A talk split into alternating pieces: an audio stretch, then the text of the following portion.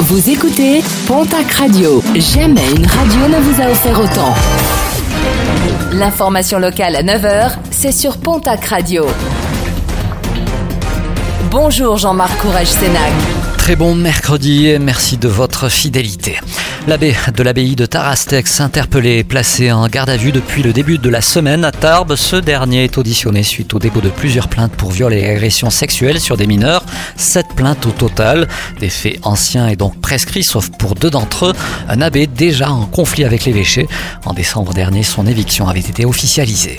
Un ressortissant russe de 44 ans mis en examen pour meurtre à Pau. Il avait été interpellé et placé en garde à vue dimanche matin après la découverte quartier Saragosse du corps sans vie d'un homme de 42 ans, lui aussi originaire de Russie. Pas moins de six coups de couteau auraient été donnés. Le principal suspect soupçonnait une relation entre sa compagne et sa victime.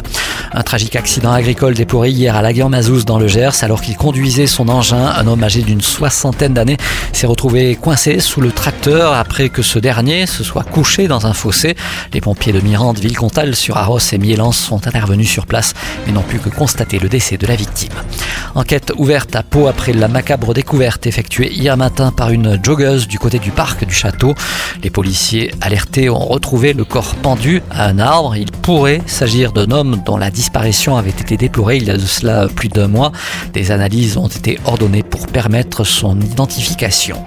Un automobiliste a perdu le contrôle de sa camionnette à Castelnau-Rivière-Basse pour une raison que l'enquête devra déterminer. Le véhicule a percuté le mur d'une maison avant de terminer sa course dans un pylône électrique. Le conducteur et son passager, âgés d'une quarantaine d'années, ont été pris en charge par les pompiers et transportés immédiatement vers l'hôpital de Tarbes.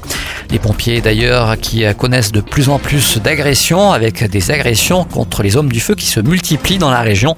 Après un cas récemment déploré sur Lourdes, c'est à Hoche cette fois-ci qu'un secouriste a été agressé. Ce dernier a reçu un coup de poing de la part d'une victime alors qu'il lui prenait l'attention. L'agent et le S10 32 ont déposé plainte.